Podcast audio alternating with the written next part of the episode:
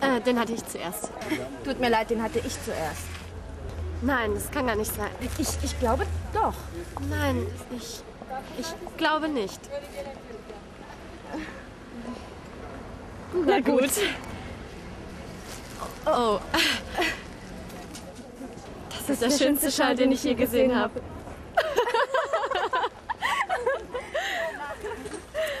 Na, wie gut, dass ich noch einen davon habe. Das macht dann 10 Euro für jede Familie. Super.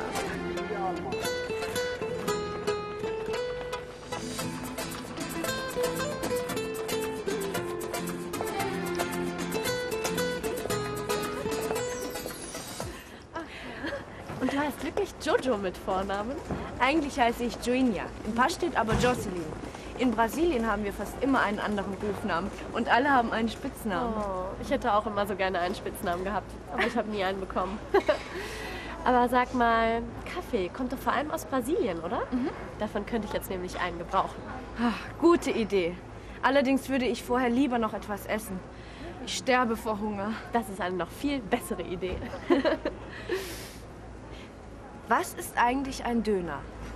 Ein Döner ist eine türkische Fleischspezialität mit Zwiebeln, Salat und Knoblauch.